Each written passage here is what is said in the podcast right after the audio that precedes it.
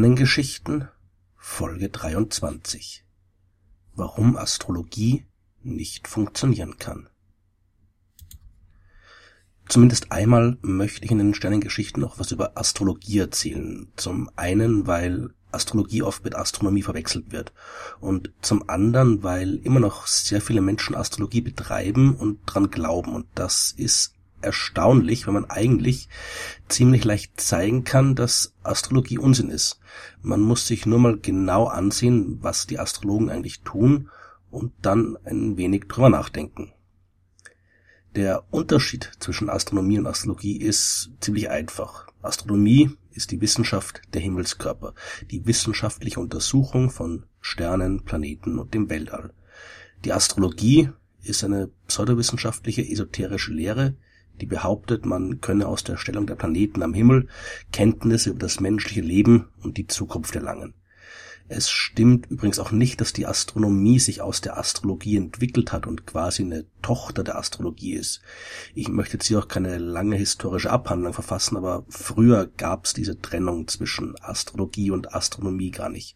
Zumindest nicht in der gleichen Form wie heute. Es gab Menschen, die sich mit dem Himmel beschäftigt haben und das taten die einerseits aus mystisch-religiösen Gründen, weil sie glaubten, dass die Planeten Götter symbolisieren und eine Analyse ihrer Bewegung etwas über die Motivation der Götter verraten könnte.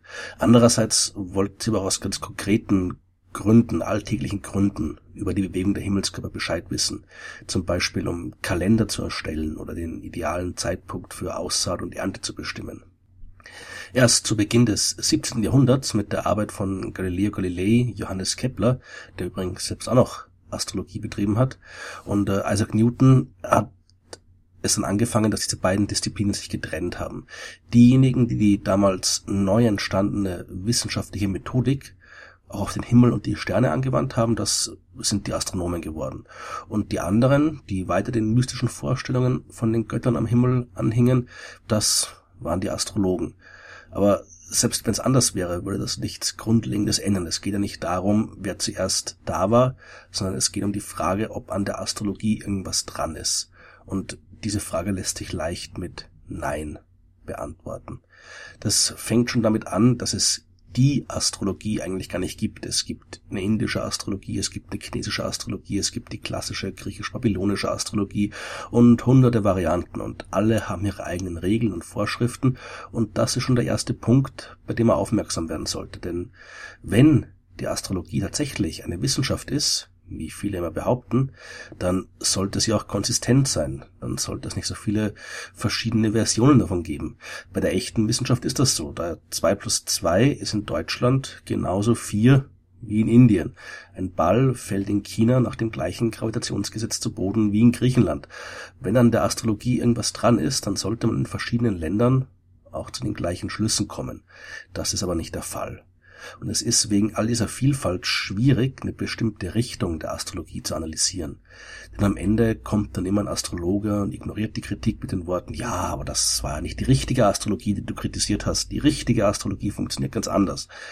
Ich werde mich daher bei meiner Kritik nicht auf irgendeine bestimmte Form der Astrologie beschränken, sondern bleibt bei dem, was allen astrologischen Schulen gemeinsam ist, nämlich die Behauptung, dass die Bewegung der Himmelskörper in irgendeinem Zusammenhang mit dem Leben der Menschen steht.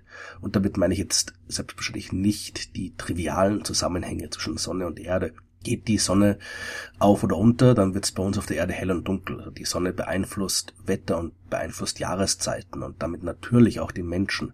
Aber das ist ja jetzt nicht das, worum es in der Astrologie geht, im Horoskop steht da nicht drin, morgen früh wird die Sonne aufgehen und dann wird's hell, sondern da stehen Dinge wie Saturn steht im fünften Haus und Neptun steht in Opposition zum Mond und das wird das Liebesleben negativ beeinflussen und solche Sachen. Es geht also um die Planeten und deren angeblichen Einfluss auf unsere Psyche und das menschliche Leben und nicht das Wetter und die Jahreszeiten, die durch die Sonne verursacht werden wobei die Sonne in der Astrologie ja als Planet gilt. Die Astrologie arbeitet ja noch mit dem geozentrischen Weltbild, in dem die Erde im Mittelpunkt des Universums steht. Die Sonne und der Mond sind aus Sicht der Astrologie also genauso Planeten wie die ganzen anderen normalen Planeten. Wenn die Astrologie tatsächlich funktioniert, dann müsste man ja eigentlich klar sagen können, welche Himmelskörper im Horoskop wichtig sind und welche nicht. In der echten Wissenschaft ist das völlig normal. Da muss man immer angeben, welches Modell man verwendet und warum. Wenn ich jetzt zum Beispiel berechnen will, wie sich ein Satellit um die Erde bewegt, dann kann ich dabei den gravitativen Einfluss des fernen Planeten Neptun völlig vernachlässigen. Denn dieser Einfluss ist viel zu klein, um eine Rolle zu spielen. Genauso kann ich den Einfluss der vielen kleinen Asteroiden im Sonnensystem ignorieren oder den Einfluss der ganzen anderen Sterne irgendwo in der Milchstraße, die zwar viel größer sind, aber viel, viel weiter weg. Das alles stört den Satellit bei der Erde überhaupt nicht.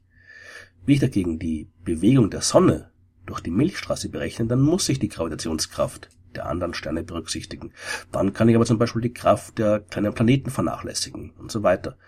Als Astronom kann ich immer sagen, warum ein bestimmtes Modell des Universums verwendet wird und warum. Wenn die Astrologie irgendwas mit der Realität zu tun hat, dann müsste sie das auch können. Also stellt sich die Frage, welche Himmelskörper spielen eine Rolle für das Horoskop und warum und darauf hat die Astrologie leider keine wirklich logische Antwort. Man könnte ja vielleicht meinen, dass der Einfluss auf das Horoskop etwas mit der Masse zu tun hat. Je größer und schwerer der Planet, desto wichtiger ist er für das Horoskop. Aber das stimmt nicht, denn die riesige Sonne ist im Horoskop genauso wichtig wie der kleine Mond.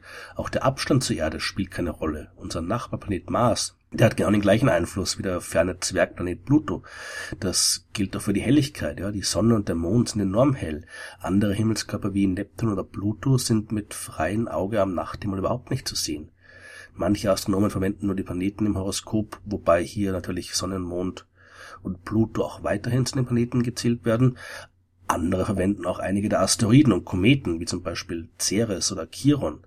Es gibt im Sonnensystem aber ein paar Billiarden dieser Kometen und Asteroiden und wie entscheidet der Astrologe, welche für das Horoskop von Bedeutung sind und welche nicht. Und hier merkt man wieder, dass hinter der Astrologie nicht steckt, nämlich nicht stecken kann. Denn wenn die Astrologie etwas mit der Realität zu tun hätte, dann müsste sie in sich konsistent sein, müsste Regeln gehorchen, die jeder astrologischen Schule gemeinsam sind. Es müsste klar sein, warum bestimmte Himmelskörper im Horoskop verwendet werden und andere nicht? Warum taucht unser Mond im Horoskop auf, aber nicht die Monde von anderen Planeten? Und einige dieser Monde sind immerhin größer als der Planet Merkur. Warum taucht der Zwergplanet Pluto auf, aber nicht die Zwergplaneten Haumea oder Makemake? Was ist mit den knapp tausend bekannten Planeten, die äh, andere Sterne umkreisen? Der Abstand spielt ja offensichtlich keine Rolle in der Astrologie. Also warum kann man diese ganzen extrasolaren Planeten einfach ignorieren? Aus einer rein historischen Sicht kann man natürlich begründen, warum die Astrologie die Himmelskörper verwendet, die sie verwendet. Die konnte natürlich immer nur mit dem Planeten arbeiten, die bekannt waren. In der Antike, als die Astrologie entstand, kannten die Menschen eben nur Sonne, Mond, Merkur, Venus, Mars, Jupiter und Saturn. Und mehr konnte in den äh, Horoskopen auch nicht enthalten sein. Aber es ist schon ein bisschen verwunderlich, wenn man sich überlegt, wenn heute in jedem Horoskop zum Beispiel unbedingt der Neptun enthalten sein muss, der aber erst 1846 entdeckt wurde. Waren dann vor 1846 alle Horoskope falsch und warum hat nie ein Astrologe bemerkt, dass da irgendwas fehlt und schon lange vor 1846 auf die Existenz eines unbekannten Planeten hingewiesen? Astrologen behaupten ja, den Einfluss der Planeten auf den Menschen beschreiben zu können.